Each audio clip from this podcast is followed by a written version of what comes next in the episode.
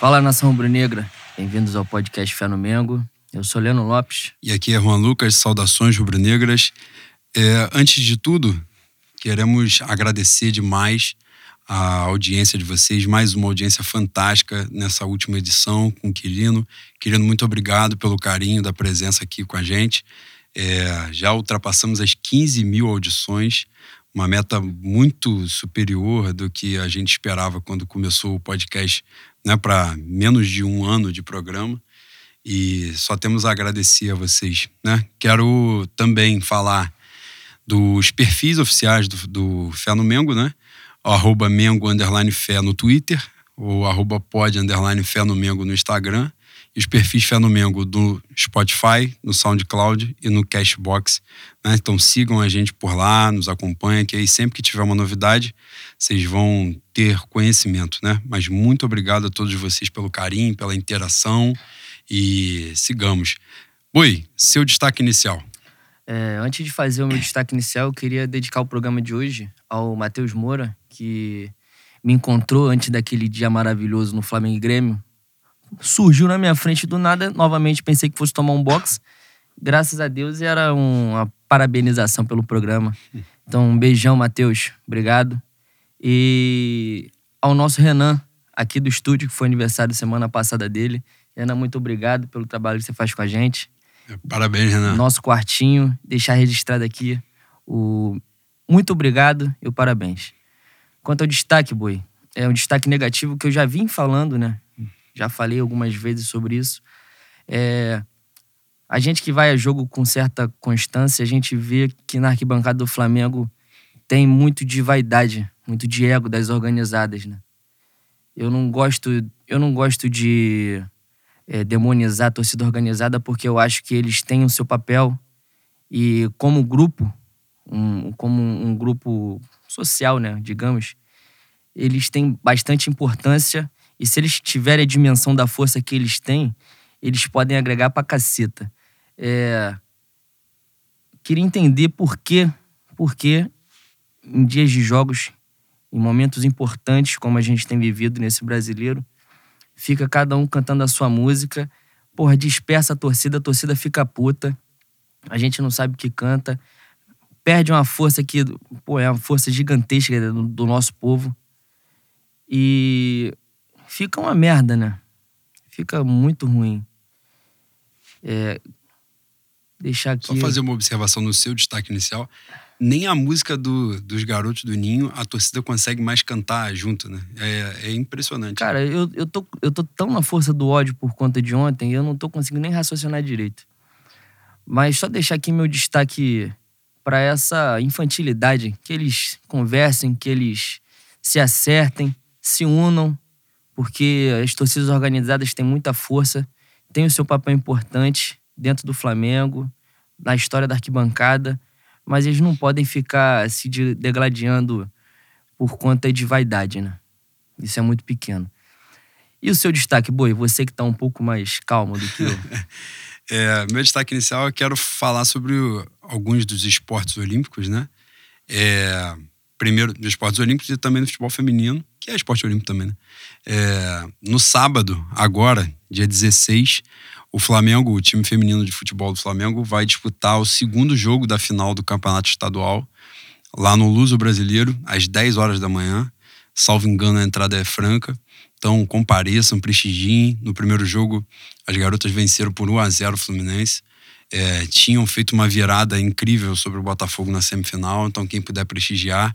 Também quero falar na, nessa sexta-feira, dia 15, né, no feriado, às 8 horas da noite, tem jogo do basquete na NBB. O Flamengo vem aí empilhando vitórias consecutivas. Acho que está em segundo lugar, estava em terceiro, mas acho que está em segundo agora. Flamengo e Mogi, 8 horas da noite. Também, quem puder prestigiar, prestigie. Agora, fica um, um pequeno adendo, né? Ou uma observação. Eles podem melhorar um pouco a precificação do ingresso, que acho que sempre faziam aquele lance de com camisa do Flamengo, quem paga meia paga 10 reais. E agora a meia, o ingresso mais barato já está a 20 reais, né? Então a galera não, não tem como reclamar de público de 120, 150 pessoas na, na arena. Né? Então que a diretoria, os responsáveis pelo setor tenham um pouco mais de bom senso, né? para a precificação dos ingressos. E por último, falar sobre o time de vôlei, né, que estreou na Superliga, perdeu para o Minas, né, que é acho que atual campeão, um dos favoritos para o título. Perdeu por 3 a 0 mas fez um jogo, somados os placares, perdeu por apenas 9 pontos, né? E somados os placares dos sete. E teve um roubo absurdo lá numa bola que daria o sete pra gente. E claramente a arbitragem errou. Logo depois, né, o time de Minas venceu o jogo.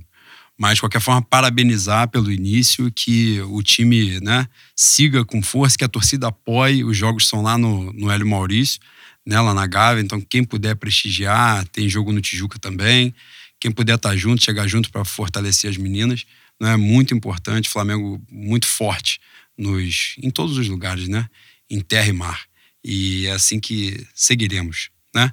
É, antes de falar da pauta eu vou contar logo a novidade que a gente disse que teria, né?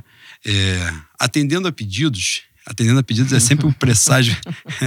Ninguém pediu porra nenhuma e alguém vai justificar uma ideia e fala atendendo a pedidos. Mas nesse caso realmente pediram. E a gente achou por bem, achou que valia a pena, achou que era interessante. É, nós faremos uma edição excepcional, uma edição especial na próxima semana, exclusivamente sobre Libertadores. Então, o programa de hoje será apenas sobre o Campeonato Brasileiro, até porque a gente tem muita pauta, tem cinco jogos para falar, a gente está na força do ódio por causa daquele gol escroto que o Flamengo tomou nos acréscimos do segundo tempo, aquela merda daquele time do Vasco. E mas o que a gente tem para anunciar para vocês é que semana que vem vai ao ar. Nós gravaremos na próxima quarta-feira. Então, na quinta-feira que vem vai ao ar um programa exclusivamente sobre a Libertadores, sobre a final da Libertadores, sobre o River Plate, sobre as expectativas do confronto, sobre tudo, sobre, a, sobre os últimos 90 minutos, né, se Deus quiser, da campanha do, do Bi da Libertadores. E falaremos muito, muito mesmo, né, construiremos uma pauta muito bacana para a gente fazer na próxima semana. No programa de hoje, falaremos exclusivamente sobre o Campeonato Brasileiro. Nós vamos falar sobre os jogos contra o Goiás, o Corinthians, Botafogo, Bahia e o Vasco, né? O jogo de ontem.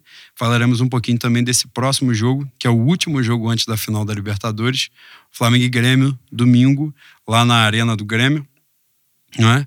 Que vamos e, e tem também ao mesmo tempo, né? Palmeiras e Bahia na Fonte Nova, então a gente fala um pouquinho sobre isso. Vamos falar sobre essa vantagem, quantos jogos faltam, como é que é o cenário.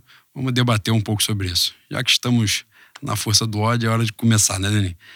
No dia seguinte ao meu aniversário, o Flamengo me deu de presente um empate escroto aos 48 do segundo tempo pro Goiás, né?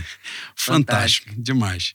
E, e aí, Leninho, aquele jogo, não é? A gente abriu 2 a 0 contra o Goiás no segundo tempo. Né? A gente conseguiu a façanha de abrir o placar e ainda aumentar a vantagem no segundo tempo e conseguir tomar dois gols no final do jogo, né? Um jogo que a gente jogou mal, né? A gente tava conseguindo pontuar. Pontuar, a gente, pontuar nós pontuamos. A gente tava conseguindo vencer jogando mal, uma coisa que é ruim, mas é bom, né? Sim. Eu gosto muito quando a gente ganha jogando mal, porque não é o correto, né? mas esse jogo, cara, é, o Felipe Luiz deu, deu uma entrevista no Bola da Vez semana passada ele falou que no jogo contra o CSA, o time, obviamente, o time não conseguiu manter a concentração porque vinha do jogo contra o Grêmio, né?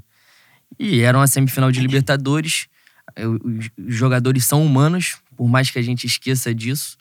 E realmente não tinha como manter um nível de concentração para um jogo contra o CSA como se fosse uma semifinal de Libertadores.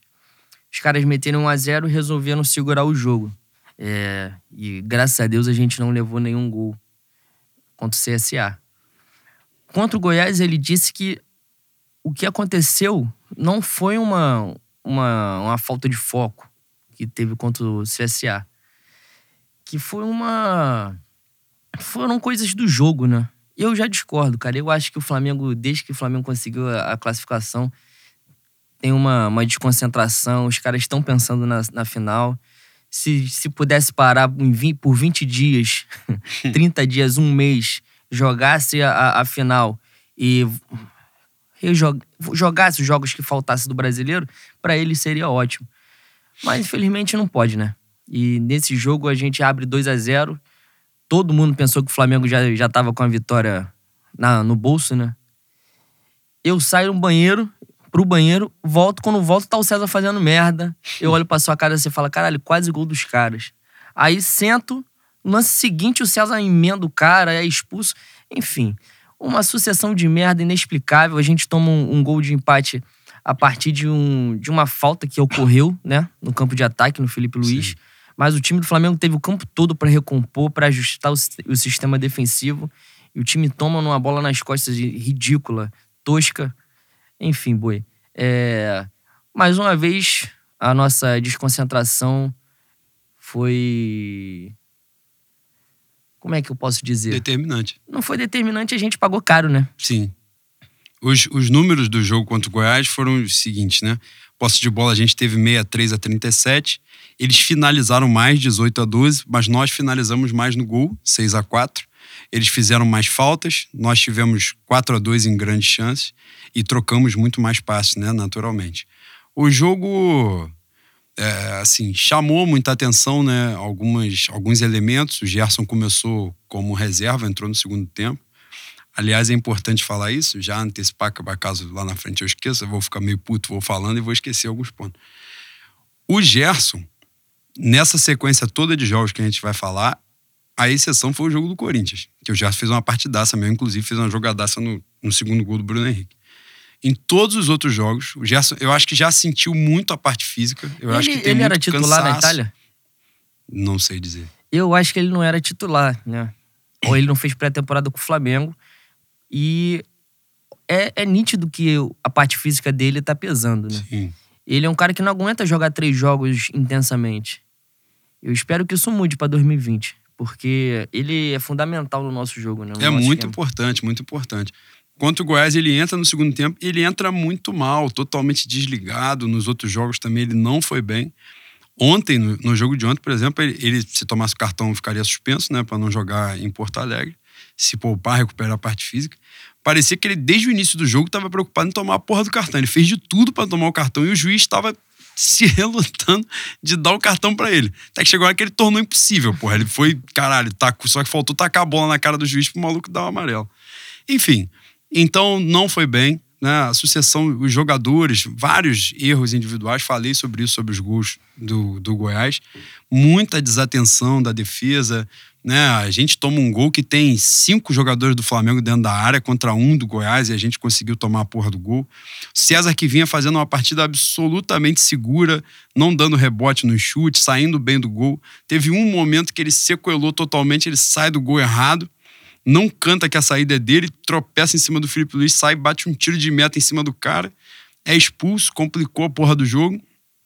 O, o jogo já estava 2 a 1 um, né? um jogo na mão, um jogo fácil.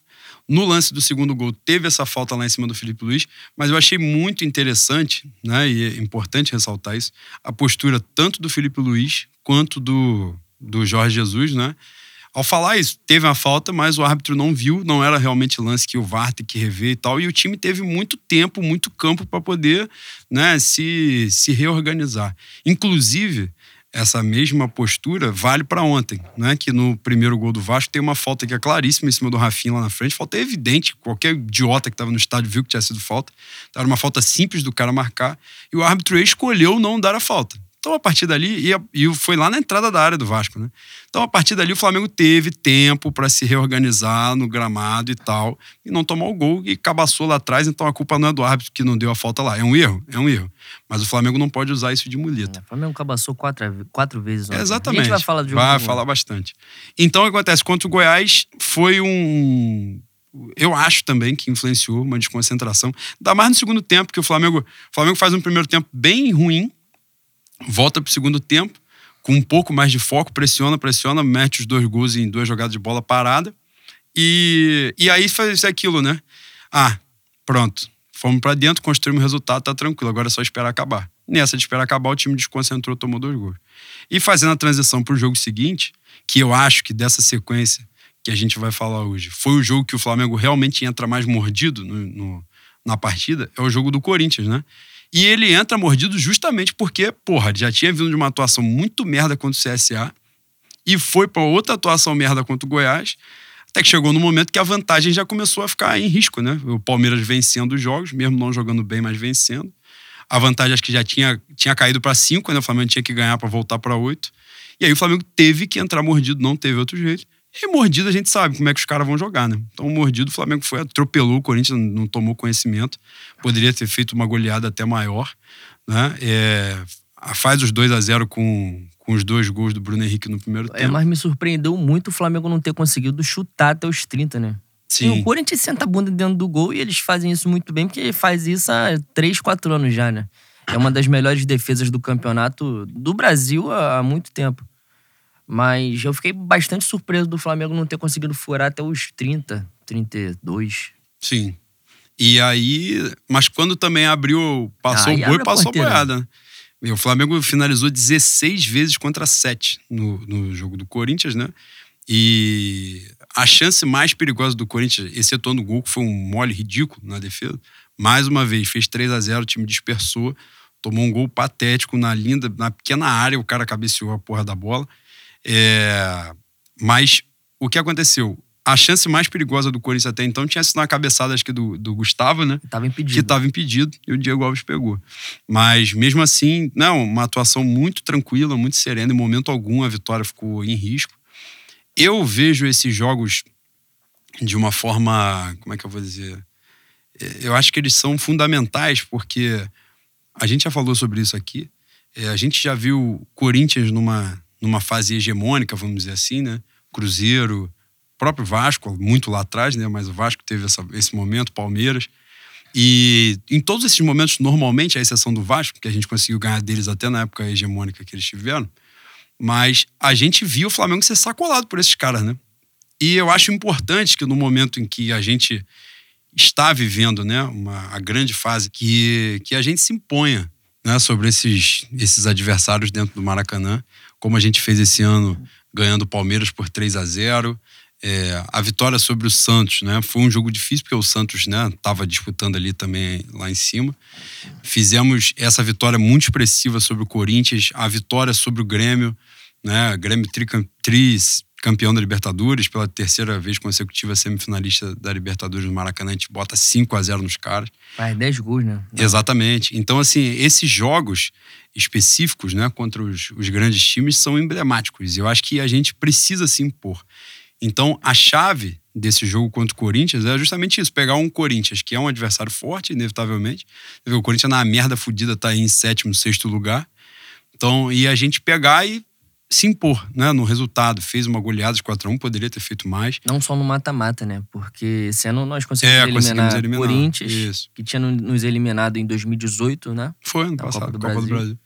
E o sacode em cima do Grêmio. Sim, sim. Que no caso eliminamos dois, dois anos seguidos, né? É, o Grêmio é freguesaço. E, e eliminamos o Internacional também, né? Então, assim, tem um, tem um peso, né? E sobre esse jogo do Corinthians, um, um outro ponto que eu queria ressaltar foi a importância da, da entrada do Vitinho, né? Entrou muito bem, fez um golaço, né? Da- teve os três gols do Bruno Henrique, que foi, obviamente, destaque do jogo, mas um golaço do Vitinho, né? Que é aquilo que a gente espera dele, que ele finaliza bem, ele, que ele force um pouco mais. O Vitinho no um contra um é fantástico, né? É Sim, um grande sim. jogador. Ele é como o Jesus falou, ele é um cara que precisa mais de carinho, porque no esporro, o esporro dá uma balada no psicológico dele. E a gente precisa que ele tome consciência do quão importante ele é, principalmente como um décimo segundo jogador, né? Sem sombra de dúvida. basicamente comparando com o basquete, que tem o sexto jogador, e o sexto jogador é um, geralmente é um cara importante, que o Vitinho seja o nosso décimo segundo jogador e que ele tenha confiança pra arriscar, pra fazer o que ele pensa. E se errar, errou, né? É, a gente tem algumas Não reservas. A gente tem algumas reservas que entram com muita frequência, né? É, os três mais evidentes são Vitinho, Renier e o Pires, né? Por circunstâncias diferentes, mas são os três que normalmente entram. E todos eles são importantes, né? O Pires já arrumou o jogo, acho que até o jogo contra o Goiás mesmo. É um jogo que ele, o meio-campo suporta muito bem. Teve um outro jogo que ele entrou no meio do. A gente falou aqui, eu não lembro qual foi.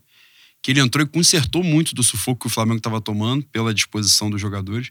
Renier, por vários jogos, entrou muito bem, né? Mais recentemente vai falar também sobre a jogada que ele fez no, no gol ontem. E o Vitinho, né, que é um tem um peso, né? Carrega um peso pelo valor da contratação. A gente sempre espera essa coisa de, porra, que ele tenha confiança, que ele acredite, porque ele é bom, é nítido que ele é bom pra caceta, tecnicamente, né? Mas precisa de confiança. Então, quando sai aquele gol contra o Corinthians, e você percebe isso nas pessoas que estão no Maracanã vendo o jogo, que a galera torce por isso, uhum. sabe? Quer que, porra, que aconteça, entendeu? A galera vibra mais quando é uma coisa do Vitinho. E, e aí fizemos esse resultado expressivo, da derrubamos o treinador deles, né, o, o Carilli, no, lá no Corinthians. E o jogo seguinte, fomos pro Engenhão, né, pegar o, o Botafogo, que tentou criar o famigerado cenário do território hostil, né? Não aprendem, né? Porra, 2019 e ainda essa babaquice suprema de território hostil mais uma vez criou território hostil para perder. Todos eles que criaram território hostil perderam. Não consigo lembrar de um que não tenha perdido. Eles tentaram criar território hostil dentro do campo também, né? Picotaram a porra do jogo, enfiando a porrada, um... até o Valentim fazendo um antijogo escroto. É... Não, e nem foi picotada de falta de, de parar jogo, né? Algumas faltas bem acima do tom, né? Umas chegadas bem firmes. Foi uma, uma escolha do Botafogo pelo, pelo tamanho deles, né? É, eles, a condição que eles têm técnica, é, embora o Vasco, que não seja um primor técnico ontem, tenha mostrado que pode se jogar na bola sem covardia, mas o Botafogo não, não é um time melhor que o Vasco e, e acredito que o que eles, dentro da confiança deles, o que eles podiam fazer contra o Flamengo era aquilo ali mesmo, parar o jogo, encebar, enfim. Eu fui ao Engenhão e, cara, a, a sensação lá era de que se o Botafoguense pegasse, ia matar, né? Obviamente a torcida do Flamengo faz uma graça de tentar comprar o lado dos caras porque eles botaram pouco ingresso pra torcida do Flamengo. É uma tentativa de suicídio louca. Mas o, o ódio que esses caras estavam no, no, no, jogo do Engenhão era um ódio muito exacerbado. Sabe qual é? Eu senti que se, se pegasse, eles não iam pegar pra tirar. Eles iam pegar pra matar mesmo, como, como a gente viu os vídeos disseminados pela internet depois do jogo, né? Bateram, inclusive, em torcedor do Botafogo, é, né? espancaram E isso refletiu dentro do, do campo. O Botafogo violento. E o Flamengo não conseguiu jogar, né? Eu achei que o Flamengo, em determinado momento, o Flamengo entrou nessa vibração dos caras, ficou um pouco pilhado. Primeiro tempo, principalmente. É, não conseguiu jogar. E eu falo muito do manto do mistério, né? Aqui no programa, algumas pessoas até brincam no Twitter. A, a quem não entenda o que, é o manto do mistério, você pode ver o jogo que. O cara, o português botou Lucas Silva e Lincoln. Porra, na arquibancada nem queria passar a máquina zero no cabelo dele. E deu certo, velho. Então, para vocês que não entendam, o conceito de manto do mistério tá lá nos 90 minutos do jogo contra o Botafogo. É só você ver que você vai entender o que é o manto do mistério. e o Jorge Jesus falou um ponto que é importante, que ele disse, né, que no intervalo, quando estava conversando com os jogadores, ele falou: cara, se eles continuarem baixando a porrada, inevitavelmente alguém vai ser expulso. E alguém vai ser expulso. Não tem jeito, porque não tem como o cara ficar distribuindo porrada e não tomar cartão vermelho. E não deu outra, né? Com 10 minutos é a jogada que o Luiz Fernando tenta, faz a merda. Ele faz a merda lá na frente, depois pra recuperar a merda, ele vai fazer a falta. Eu não sei se é no ar, o Bruno Henrique, né? Bruno... E ele, ele já tinha feito uma falta imbecil no primeiro tempo, né? Não, ele tomou um amarelo com, sei lá, 10 minutos de jogo, porque ele deu duas porradas no Gabriel, assim, totalmente desnecessário no meio campo. Então você vê que os caras estavam pilhados acima do tom. Todo momento, chegada mais forte, no, nos laterais, estavam perdendo a linha, não tinha necessidade daquilo. E um jogador expulso com 10 minutos, e os caras pararam de bater, porque já estava todo mundo com cartão amarelo. Né? Aliás, uma façanha que o, o árbitro conseguiu foi não expulsar o Carly. Ele, ele se esforçou fundamentalmente até o Merece final do jogo. placa, né? É, para não expulsar aquele merda. E, mas o manto do mistério desce quando a jogada do gol do meu Lincoln é em cima desse otário, né? E o otário tá aí pra isso, né? Pra servir de exemplo. Cara, inacreditavelmente, eu tava nos dois grandes gols da carreira do Lincoln, né? Foi desse, esse contra o Botafogo e o lá da, da Arena do Grêmio. Ou seja, o Lincoln tinha que financiar o seu ingresso. Ele tinha que me pagar. É, exatamente. e, mas, assim, foi muito importante né, a atuação, mais uma vez, Bruno Henrique decisivo num clássico, não fez o gol, mas fez a jogada do gol. É, os caras é fantástico, né? Aí depois o nego fica puto com meu pai, Mauro César. E não tem como eu tenho que mais uma vez defendê-lo. Não tem jeito. O Mauro César fala, o Mauro César é o clubista, tá vendo coisa onde não tem, é o representante de torcida, é o caralho a quatro. Aí o Botafogo faz. Eu vou ler para você os números do jogo. Posse de bola, 71 a 29. Finalizações, 18 a 5. Passes certos, 433 do Flamengo a 120. Aí qual é a porra da, da, da visão pós-jogo, a narrativa? O Botafogo heróico. Lombrou na porrada, meteu a porrada em tudo que foi jogador, teve jogador expulso com 10 minutos de jogo, tomaram sacode, não viram bola. Que heroísmo é esse, bicho? Que heroísmo. Os caras não discutem o futebol como tem que ser. E aí chegam na hora da, das coletivas, aí o treinador que prende a bola entre as pernas, pro outro jogador, pro Mari não bater a lateral, é um papel ridículo. Isso não foi discutido. Aí vem o Cícero Melo lá na coletiva, baba ovo, que ele fez fofoca na coletiva. Eu nunca tinha presenciado isso na minha vida. O jornalista foi, a coletiva de Jesus foi falar merda, tomou um amasso que tinha que tomar mesmo, não teve jeito. Aí ele foi para a coletiva do outro treinador chorada, fazer né? fofoca. Ah, meu irmão, com todo respeito, macaco velho desse, porra, pelo amor de Deus, né, meu tricolor? Eu todo mundo não- sabe que é tricolor. É né? mesmo? Ah, todo mundo eu sabe faço que é. parte desse todo mundo, né? Como Ah, sempre. porra, então quem não tá sabendo é isso aí. Quem não sabia pode saber. Cara, é patético. E é né? mais uma demonstração da Flapres, né, Boi? Ah, que tanto sempre, insistem. Sempre, sempre tem minha Flapres. Ontem teve Rizek. Não, não vou antecipar o Flamengo e Vasco, não. Cara, que a gente entrar, a gente vai falar.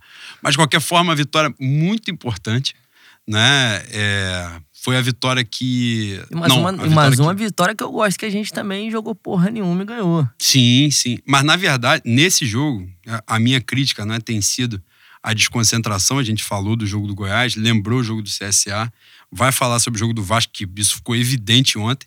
Mas o jogo do Botafogo, eu realmente acredito com- com você assim. Eu acho que o Flamengo entrou na pilha. Entrou na pilha que não tinha que entrar. Que é uma, um dos, uma das partes do que o Bruno Henrique falou ontem, né? Que a gente está disputando alguma coisa e tal, e a gente não pode cair na pilha. E é isso, faz todo sentido. Se o Flamengo entrar na pilha de. Porra, a disparidade entre Flamengo e Botafogo é um negócio abissal. Os times, né? Os times, as, Abissal com dois S, as né, expecta- com dois S, de preferência. A distância é muito grande. Então, qual é a forma de nivelar isso? É puxar pra porrada. Não tem jeito. Se, se o jogo for sujo, tipo, porra, fazer determinadas artimanhas, é claro que vão equilibrar. O Flamengo, o que, que ele tem que fazer? Nunca deixar cair pra um jogo mais sujo pra poder, né, os dois times ficarem parelhos. É porque historicamente na porrada a gente perde, né? Ah, normalmente apanha, né? Então é Esse- bom que a gente Exato. trate de jogar bola. Exatamente. Então o que acontece? Caiu na pilha, caiu na pilha desde o início do jogo. Surpreendentemente, quem não caiu na pilha foi meu Gabogil, meu centroavante, meu camisa 9, que era, era aquele jogo tético dele, 18 minutos de jogo já ter sido expulso, que ter tomado dois amarelos já, um amarelo de reclamação outro que mandou o cara, devolveu a porrada. E ele ficou na moral, ficou na boa, inclusive foi elogiado pelo Jorge Jesus. E é muito importante. E eu achei isso, que o time caiu na pilha demais do Botafogo. E aí depois, no segundo tempo, quando os caras tiveram um jogador a menos, aí realmente teve muito espaço para jogar. O Flamengo, mais uma vez, não se afobou. Isso é- a gente sempre fala, né? É, é impressionante como o Flamengo, como às vezes ele durante o jogo né, não está com o resultado na mão e ele não se afoba, não se desespera para poder fazer o resultado.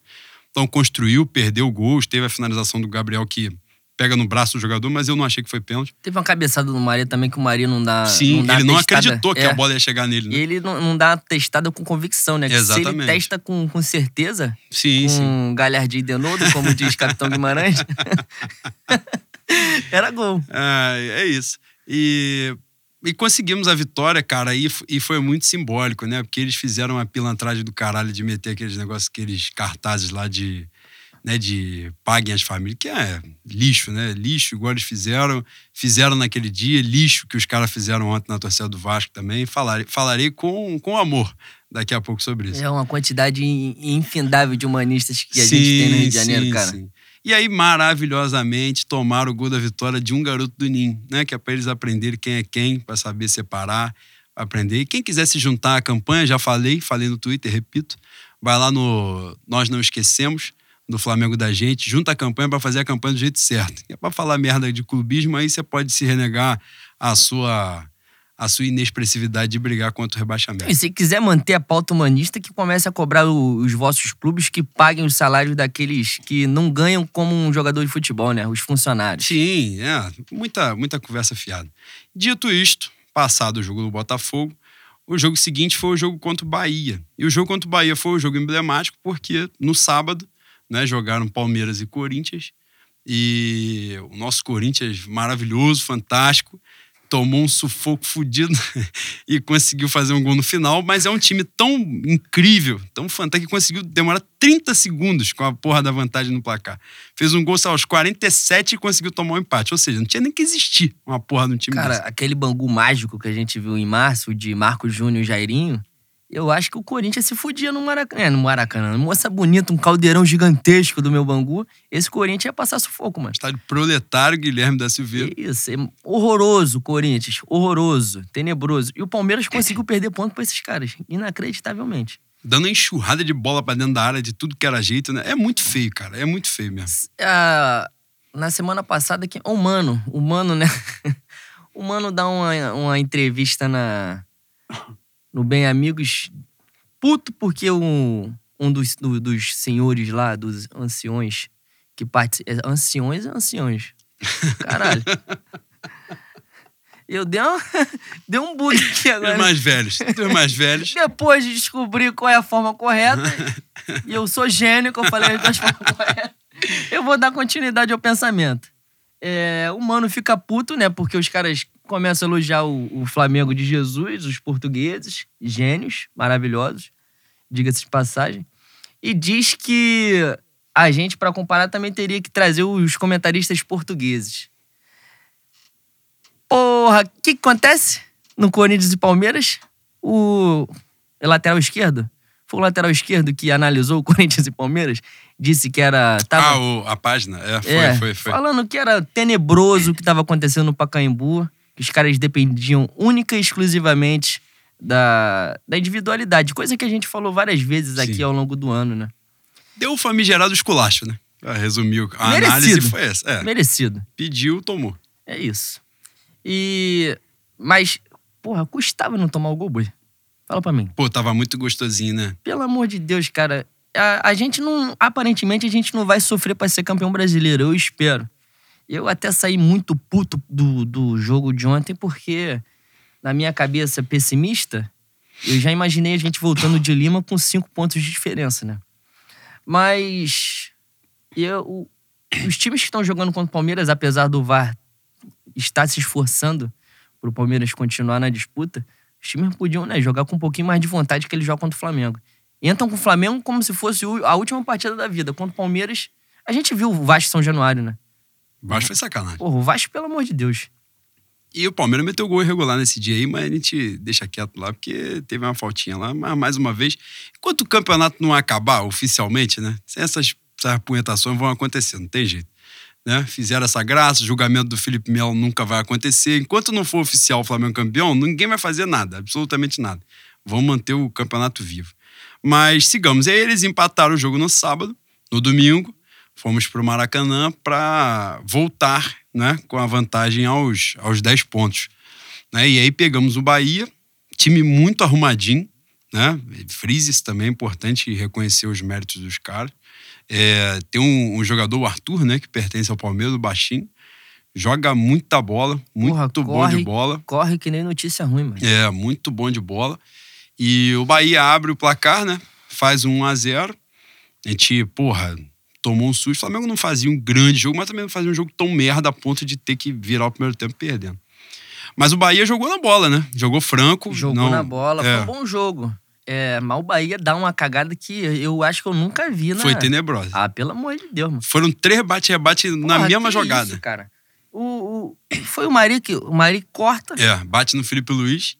volta pro cara. Volta pro sozinho, cara, que com- vai cruzar. com Um, buraco. É, Cruza. Meu Diego Alves faz uma defesa maravilhosa. na cabeçada do Na maluco. cabeçada do Elber, eu acho, Elber. É, aí sobra pra ele mesmo. Que aí chuta pra dentro, a bola ele, bate mas lá o. Rodinei, paçoca. Sim. Porque tem que ter paçocada do Rodinei, né? Normal. A gente tem que ser cobrado pelas merdas que a gente faz ao longo do ano. De deixar esse... Não vou falar do Rodinei, não. Aí, ele cruza, o Arão, em vez de cortar... Ah, mas o Arão, nessa, nesse caso, é vítima, né? Coisa que você sempre é na, na vida. Normal. O Arão é vítima. Toma uma bolada, a bola entra. Não merecíamos terminar o primeiro tempo perdendo. Mas no segundo a gente, né? É, eu acho. Saco de arrozeiro. É sempre muito bacana ver o poder de reação do time, né? Porque eu acho que as circunstâncias. A gente tem essa coisa do. Ah, o time europeu e tal, não sei o que lá. Dá, dá a entender que vai meter 5, 6 a 0 todo jogo e isso não tem cabimento, né? Ninguém faz isso, né? O Real Madrid não faz isso na Espanha, porra. Imagina, né, que a disparidade é um bagulho absurdo. Então, imagina aqui. É, mas a questão é que esse poder de reação é importante porque a gente nunca sabe as circunstâncias né, dos jogos mais à frente. Então pode rolar um jogo de tomar 1 a 0 ter um jogador expulso, alguma porra assim, é, é legal a gente ver o time, né, essa capacidade de reação.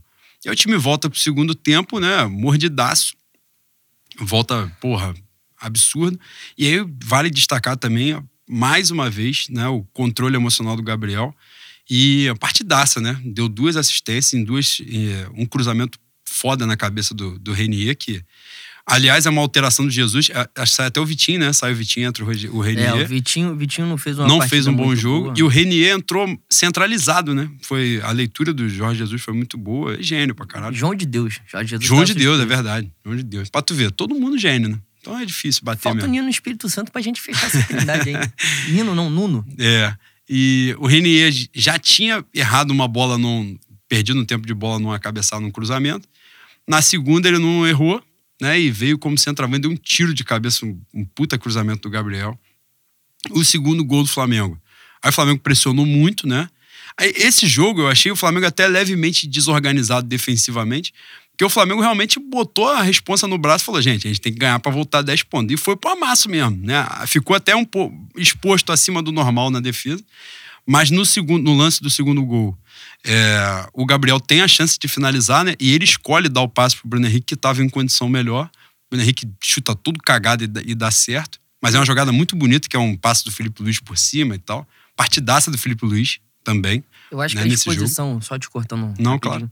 Eu acho que a disposição do Flamengo nesse jogo contra o Bahia passa muito pelo meio-campo. Novamente, o Bujaço fez uma partida ruim e ele perdeu muito combate no meio-campo. É, o Bahia, no primeiro tempo, o Bahia faz uma linha de 5 e outra linha de 4, bem compacta, para sair em contra-ataque, né? Obviamente, quando os caras estão com, com o cu sentado lá dentro do gol, a gente tem que tentar quebrar essas linhas defensivas com dribles, né? Porque ficar cruzando, cruzando, cruzando, vai, vai ficar jogando bola Consagrando zagueiro. É, exatamente. E, e, nessa, Everton Ribeiro e Vitinho não estavam conseguindo é, passar pelos caras, né? Porque toda hora tinham, tinham dois, tinham três e o Flamengo não tinha aproximação com, com, os, com os pontos. E no segundo tempo, quando a gente puxa o Everton Ribeiro pro meio. E o Renier centraliza? No, na primeira jogada que o Everton Ribeiro conseguiu driblar, abre um clarão e a gente mete o gol, né? Então é, é importante a gente deixar registrado aqui o quão eclético é o Flamengo taticamente, né? Sem mudar tantas peças, sem mudando apenas um jogador, o Flamengo consegue é, passar por cima dessas adversidades que encontra taticamente. Sim, sim. Aliás, o Everton Ribeiro, assim como fez no, no jogo contra o Botafogo, ele fez em outras oportunidades também. Às vezes ele não dá a assistência para o gol, né? Mas ele é o passe limpo, né? É o que clareia para criar condição para alguém né, dar assistência para o gol. E ele fez isso contra o Botafogo, a jogada começa com ele, ele dá no Bruno Henrique, o Bruno Henrique cruzar pro Lincoln. E contra o Bahia também. É ele que clareia a jogada, passa de um, de dois e tal, e dá pro Gabriel, que acerta o cruzamento de primeira de direita e o Renier faz o gol. Terceiro gol, porra, Arão foi bater falta e quase meteu um golaço. No rebote, Gabriel, com justiça, meteu o gol dele. Né? Gabriel que supera a marca do Hernani. É um número altíssimo. Né? Ele tem quantos gols no ano já? São 37, o Hernani tinha 36. Caceta, mano. Vai é um número, 40 gols no ano. É um número muito elevado. É, o Flamengo agora já superou em, em, dois jogos a invencibilidade do, do time do Zico, né, de 80, que era maior. Dois, acho que de ontem foram três agora, acho que são 20. A do time do Zico era de 17. E uma partida muito boa, acho que foi muito bacana, assim, mesmo o Flamengo um pouco mais exposto, mas o poder de reação, a gana de vencer o jogo e tal foi muito legal. E a gente volta a abrir 10 pontos, né? O time sereno para jogar o jogo que foi antecipado, que era o jogo do Vasco, que seria o jogo de domingo que vem, né? Mas nós vamos jogar a final da Libertadores. E pra gente abrir 13 pontos maravilhosamente, né? E, porra, só alegria. De repente ser até campeão no domingo lá no Rio Grande do Sul, time reserva. Mas é Flamengo, né? Flamengo para presentear a torcida para poder a gente ser campeão só contra o Ceará no Maracanã, diante da sua torcida, fez questão de tomar um gol cabaço pra caralho aos 47 do segundo tempo. Fez questão de tomar quatro gols cabaço, né, Boi? Foram quatro gols merda pra caralho. Primeiro gol do Vasco sai numa. O Rafinha sobe o ataque. O Rodrigo Caio sobe não sei porquê. Rafinha perde a bola e os caras entram no, no vácuo dos dois. Segundo gol, o Mari toma uma caneta ridícula. Caneta que, se, se a gente tá jogando na, na rua agrícola, eu tô no teu time, tu toma uma caneta daquela, eu ia te comer no esporro. Até porque eu ia ter que varrer o ser humano, né? Exatamente. Você teria aleijado o cidadão. As Exatamente. pessoas não conhecem esse seu lado sanguinário. Mas, pô, o cara toma uma caneta infantil. Méritos do Pikachu. Eu acho que, embora o Mari tenha dado mole, méritos do Pikachu. Ele faz uma, uma grande jogada depois e sofre pênalti. 2 a 1 um os caras. Aí a gente consegue Pênalti empatar. bobo, inclusive. Que é, É. Ele tá cortando pro meio pra perna esquerda. Não tinha necessidade. Eu achei que o Rodrigo Caio deu uma afobada pra dar uma banda no maluco. Ele não tava indo na direção do gol, na diagonal. Rodrigo Caio fez uma partida ontem tenebrosa, assim como seus companheiros de sistema A defensivo. partida do Maria, eu acho que foi a pior dele com a camisa do Flamengo ontem. Acho que ele errou absolutamente tudo. No, no terceiro gol, que é o, o gol de solteiro quando tá casado, né? Que é ridículo. E eu achei que tava impedido, porque o cara, porra, chutou sozinho. Eu falei, não, tá impedido. Aquilo foi patético. Acho que todo Com mundo ficou certeza. parado esperando anular de alguma forma, que aconteceu alguma coisa que ninguém na arquibancada viu. A Lica que, que em certos momentos é, é o meu, meus olhos, né? Eu não enxergo direito. Eu, falei, eu perguntei, tava impedido? Eu falei, não. Eu falei, caralho. O cara cruza pra trás, né? O negócio ali. E o Mari, nesse gol, eu tava falando disso por causa do Mari. O Mari tá dando um bote lá na puta que pariu, lá na linha lateral, sem necessidade nenhuma. Não, e o Rafinha tá mantendo a linha, né? Enquanto podia estar fazendo a cobertura da- dessa Exatamente. mão bolada do, do Mari. É uma linha que não tem nada a ver, porque o Felipe Luiz tá tentando cortar o cruzamento do cara, então o Felipe já tá lá na frente, né? Ele tá Exatamente. protegendo porra nenhuma. E o quarto gol, cara, o quarto gol é uma sucessão de erros, né? Porque a primeira, o primeiro cruzamento, em vez do. Ah, a jogada com segurar, a, com a falta merda do Arrascaeta, É, com o maluco de isso. costa. né? Tem isso. Mas aí os caras cruzam, ao invés do, do Diego Alves segurar a bola, ele soca. E era uma bola que dava pra ele segurar. E, Porra, bate no cara, cai no chão, mano. Não, e ele falta. sabe fazer isso com É, maestria. cansa de fazer isso. Ele soca a bola, volta pros caras. O, o jogador do Vasco cabeceia pra cima. E quem sobe com, com o Ribamar é o Rafinha, mano. O Mari parece que toma um susto do, do- do- da primeira bola do cara ter vencido no alto. Não sobe. A gente toma um gol. E, cara, pra mim, sinceramente, Boi, você que tava lá também, depois você vai dar a sua opinião e, e dizer o que que você sentiu. Embora seja um clássico, eu acho que é- a, a gente tem que tratar isso como o- Bruno Henrique falou. O Flamengo tem outro patamar, cara. O Flamengo não pode admitir perder ponto, como perdeu ontem pro Vasco, jogando daquela maneira.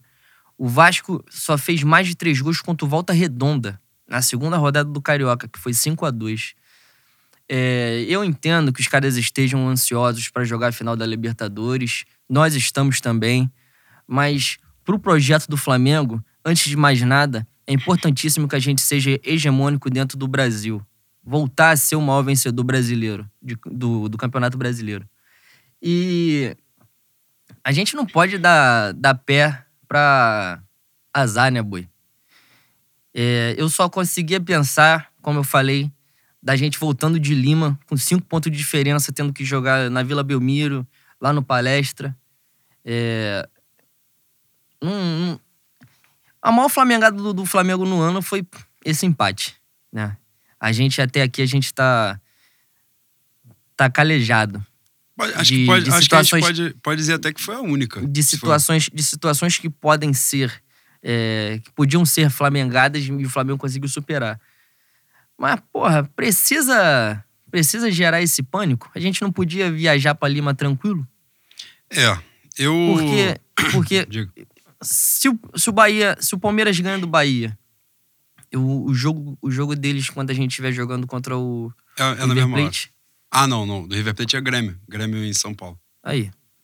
Enfim, Eu acho que o Palmeiras vai ganhar os dois jogos.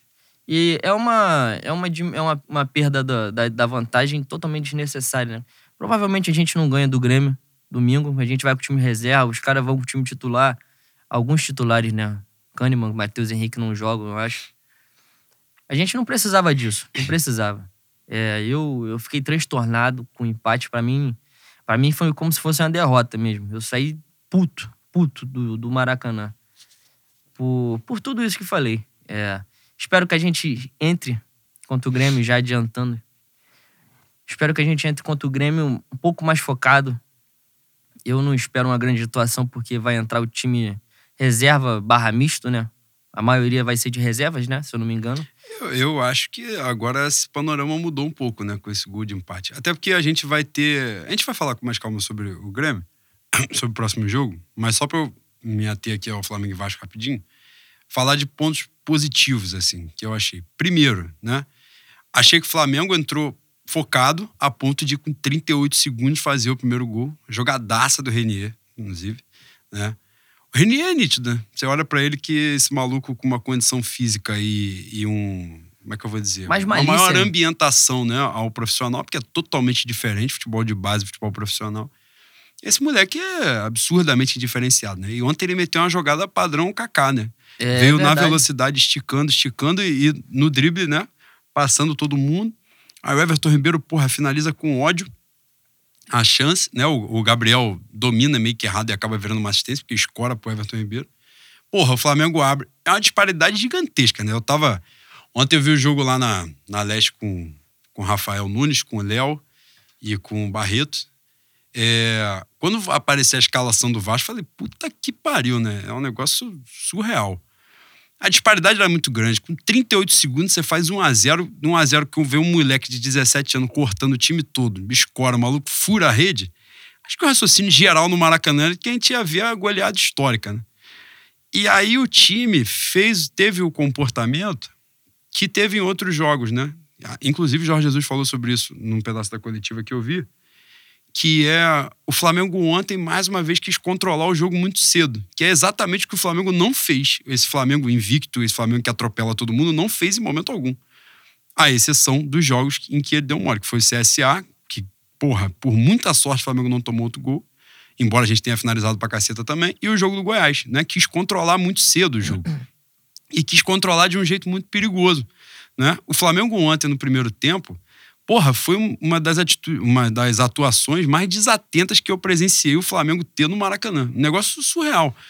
O, o Vasco, ah, teve grandes chances de fazer o. Também acho que não, não, não foi isso. Até porque não dava para eles também, que o nível técnico do time é muito baixo. Mas os caras conseguiram equilibrar numa vontade, né? Não distribuíram porrada, justiça seja feita, não deram nem no início nem no final, quando estavam perdendo. Jogaram na bola. Mas o time é muito fraco mesmo. Só que o Flamengo realmente, o Flamengo abriu mão de jogar. Fez 1 a 0 e cagou. Logo depois tem uma chance do Gabriel que ele chuta e, e o goleiro pega, eu acho. o Fernando Miguel pega. E dali pra frente o Flamengo cagou, cagou baldes pro jogo. E nessa que cagou baldes pro jogo, não é só fazer graça, não é só essa questão. O time se desorganizou. A ponto de, nesse lance da falta que você tava falando, lance da falta do Rafinha, tá o Rodrigo Caio lá na puta que pariu sem necessidade nenhuma. A bola vem no alto. O Mari porra, gigantesco, consegue perder a bola na cabeça, que é uma das maiores virtudes que ele tem, de não perder o duelo aéreo. Ele vai de sacanagem na bola, perde, e quem tá cobrindo o meu é o Felipe Luiz, que não tinha nada a ver que está dentro da área marcando centroavante. E aí o Vasco vai e faz um, um gol.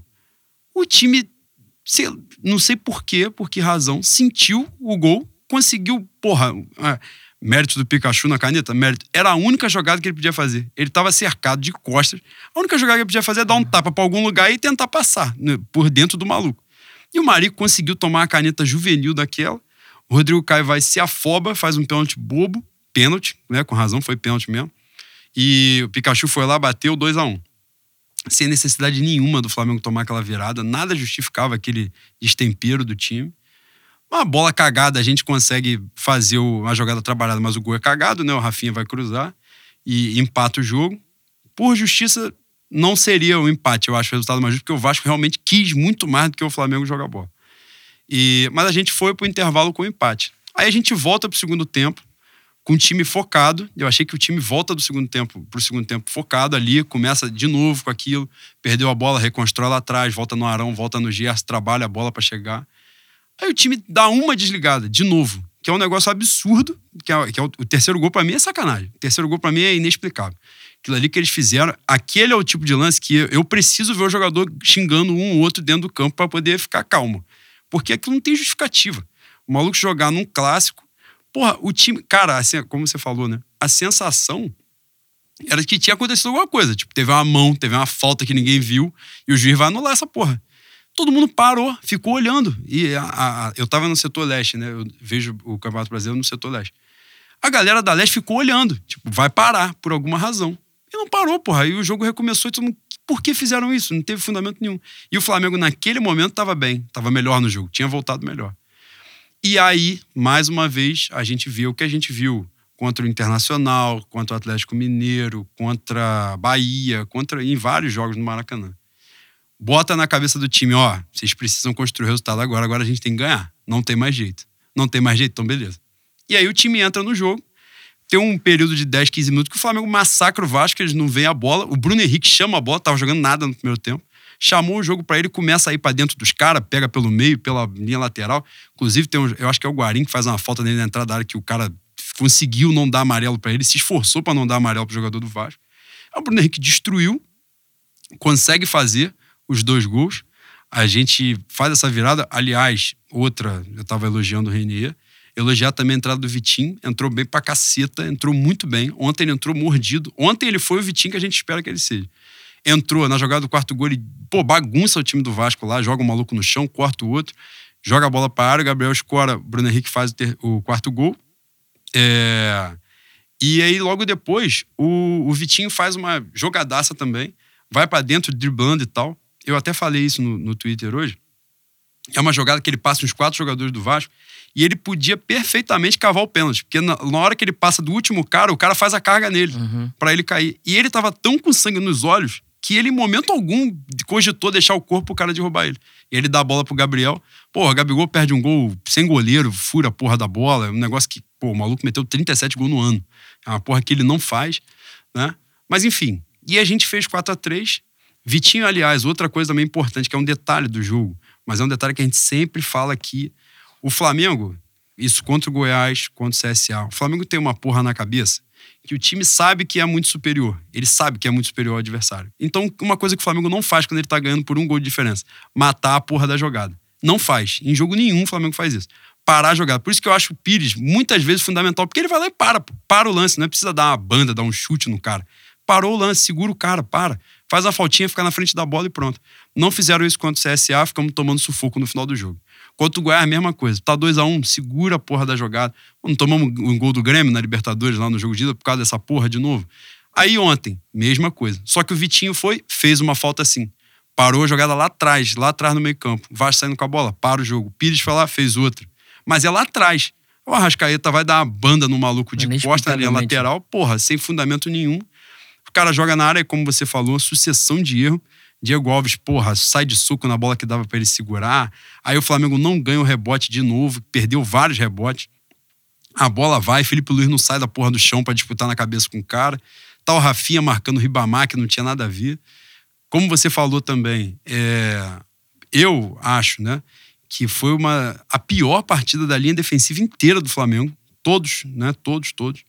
É, faltou comprometimento ontem. Eu, eu acho assim, time que vai ser campeão brasileiro, não tem a menor dúvida disso. Eu acho que a gente tem totais condições de ser campeão da Libertadores e acho que isso não significa que a gente tenha que sempre ficar aplaudindo o time do Flamengo, sempre elogiando. Tá claro que a gente não vai criar crise idiota, mas o que o Flamengo fez ontem em campo, para mim, é inadmissível. Para mim, é inadmissível. O Flamengo não pode agir daquela forma. Ah, o Vasco, as pretensões do Vasco são totalmente diferentes da do Flamengo, sem dúvida, sem dúvida. Acho que não pode cair na pilha, mas tem que ter um respeito ao adversário. Faltou respeito contra o CSA, faltou respeito contra o Goiás, faltou respeito ontem. Porra, o jogo tava 3 a 3 o Rodrigo Caio tentou dar uma bola de calcanhar. É, tem isso. Entendeu? Na cagada a bola bateu no cara do Vasco, sobrou pro Rafinha de novo. O Arão tentou fazer a mesma coisa, dando tapa na bola sem olhar. Então, isso daí eu, eu já não concordo. Primeiro porque o resultado nem na mão tava né? Porque eles fizeram graça com o Flamengo nem ganhando tava. Acho inadmissível. E aí coroou uma atuação de merda dessa com é, tomar um quarto gol né, nos acréscimos. O Flamengo conseguiu a proeza, se esforçou para tomar quatro gols daquele time ali. Nenhum vascaíno que tivesse no Maracanã se perguntasse qual é a chance daquele time conseguir marcar quatro gols em alguém. Eles iam falar que tinha chance, né? E eles conseguiram fazer no time mais forte do Brasil hoje. Então, pura desatenção do Flamengo, o ponto positivo de a gente enxergar, que eu acho, o time é tão forte que ele mesmo muito desatento consegue fazer quatro gols, consegue perder mais uma série de gols, né? Mais uma vez, poder de reação. Gente, a gente precisa construir o resultado. O time foi lá rápido e construiu o resultado. Fez a vitória.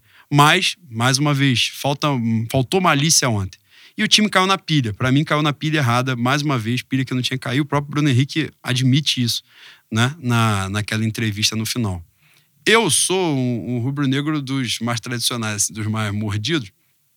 Eu gosto quando esse tipo de coisa acontece antes de um jogo decisivo, um jogo muito forte, porque a hora de dar merda é essa.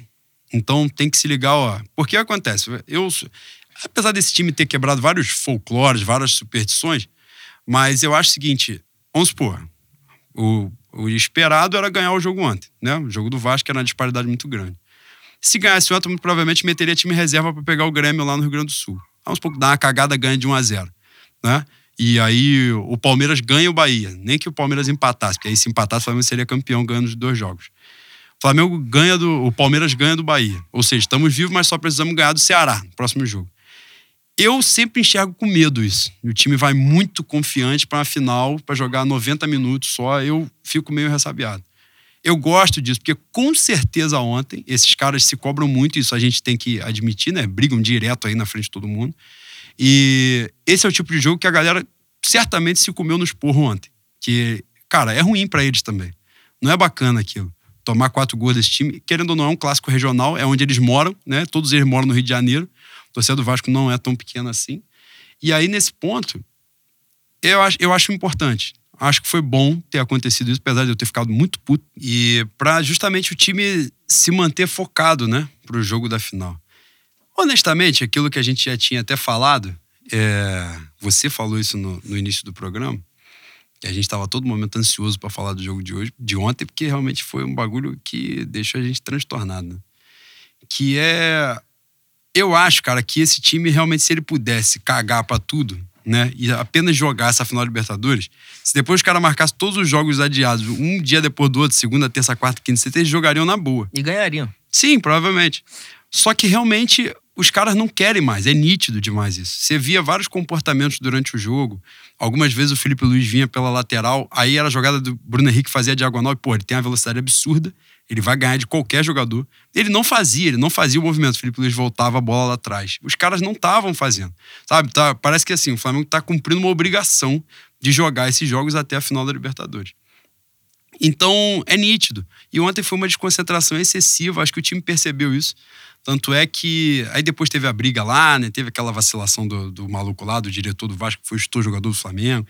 É, se perdem pra caralho, mas é a vida deles também, né? É torcida falando merda lá, né? Cantando um monte de bagulho. Os humanistas, né? Na torcida do Vasco. Né, o time pioneiro, a torcida contra o racismo que chama o rival de mulambo, é o time humanista que que chama time de assassino, que fala cinza na, no, no, ninho, que cantam, brinca, que canta com morte raça, de criança. Não, cantam que a raça caiu no, no fosso, né? É, é o suco de Brasil, né? O torcedor do Vasco é um suco de Brasil, normal. Então, uma lista de pessoas surpresas já, já alcançou o número de zero pessoas. Então, nisso aí, o comportamento dos caras é esse. Né? A narrativa da imprensa, a imprensa se deliciou com o jogo de ontem, essa é a verdade. Uma exaltação Luxemburgo. Teve um imbecil que escreveu que o, que o Vasco segurou o Flamengo. E o outro imbecil, que é o Rossi, né? Que só se destaca falando merda, que é o máximo que ele consegue fazer mesmo. Falou que o Gajardo tinha que ligar pro Luxemburgo para entender como é que segura o Flamengo. Cara, se o Gajardo segurar o Flamengo tomando quatro gols em 90 minutos, eu compro o churrasco, eu compro a carne. Não precisa fazer ratatá, não tem rateio de nada, eu compro sozinho, não precisa restituir. Se ele tomar 4,90, amigo, ele não faz, não tem jeito que ele fazer quatro gols no Flamengo concentrado. É conversa fiada. Fizeram uma exaltação do Luxemburgo ontem, teve mérito, óbvio que teve. Mas o Ney Franco, por exemplo, com um time pior que é o time do Goiás, que não tem nada para salvar daquela merda, o Goiás foi buscar um 0 a 2 dentro de casa, no segundo tempo, e não teve nenhuma exaltação ao Ney Franco. É, só a gente mostra que tem gente que tem mais boa vontade da imprensa do que a gente que não tem. Aí meu pai, Mauro César, dá uma madeirada, vagabundo fica puto. Mas tem que tomar a madeirada, né? Não tem jeito. É isso.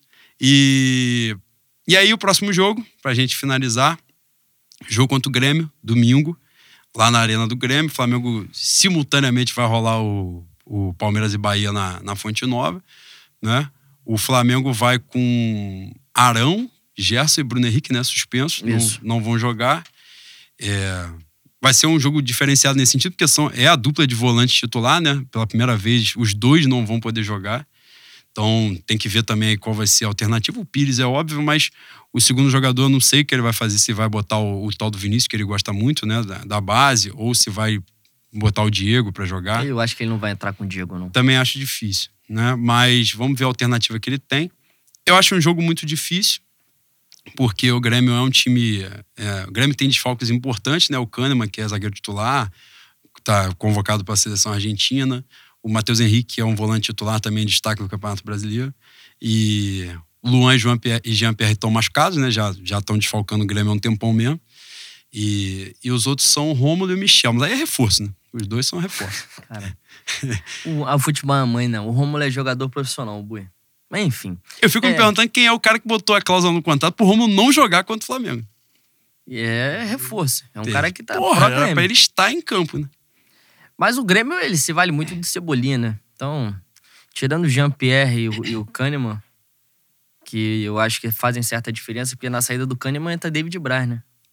Sim. A, a lei do ex pode agir, mas pode dar errado também. É, exatamente. É, o jogo do Grêmio passa muito pelo Cebolinha. Espero que a gente consiga neutralizar, porque ele realmente é. Num contra um é, é fantástico. É um cara que tem um, uma capacidade de, de improviso muito grande.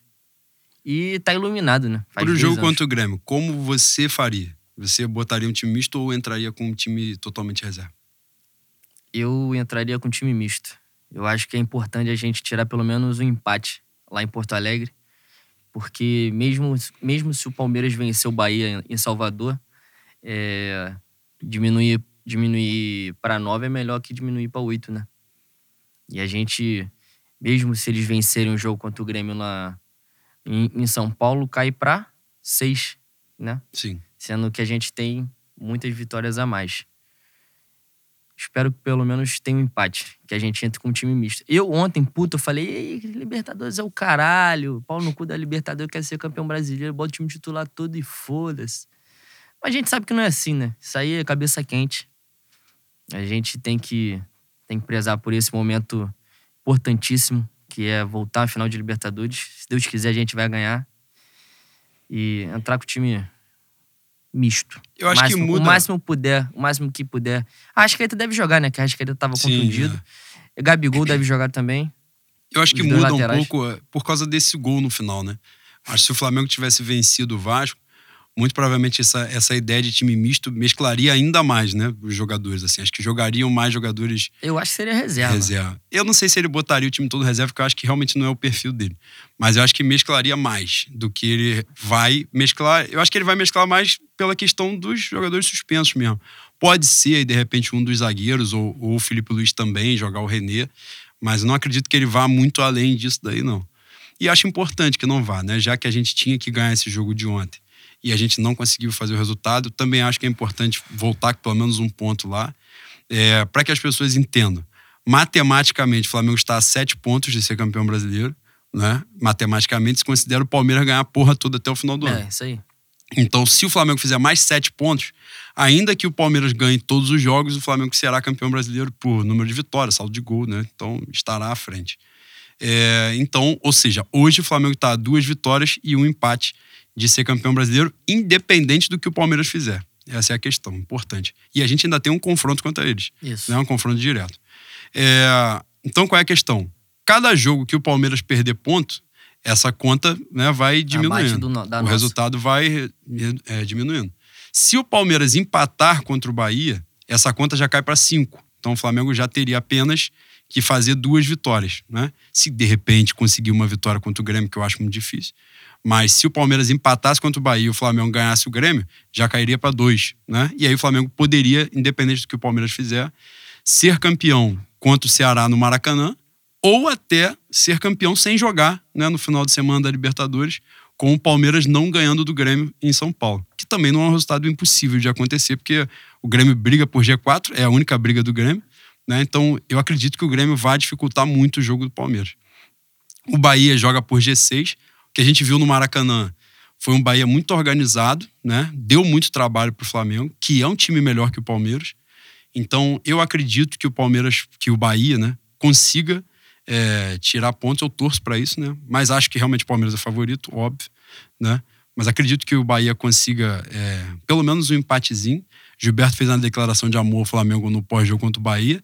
Eu acho que a estratégia agora era divulgar que teria um olheiro lá na Fonte Nova falando, Gilberto, se você quer jogar aqui em 2020, tem um cara aí só pra te olhar.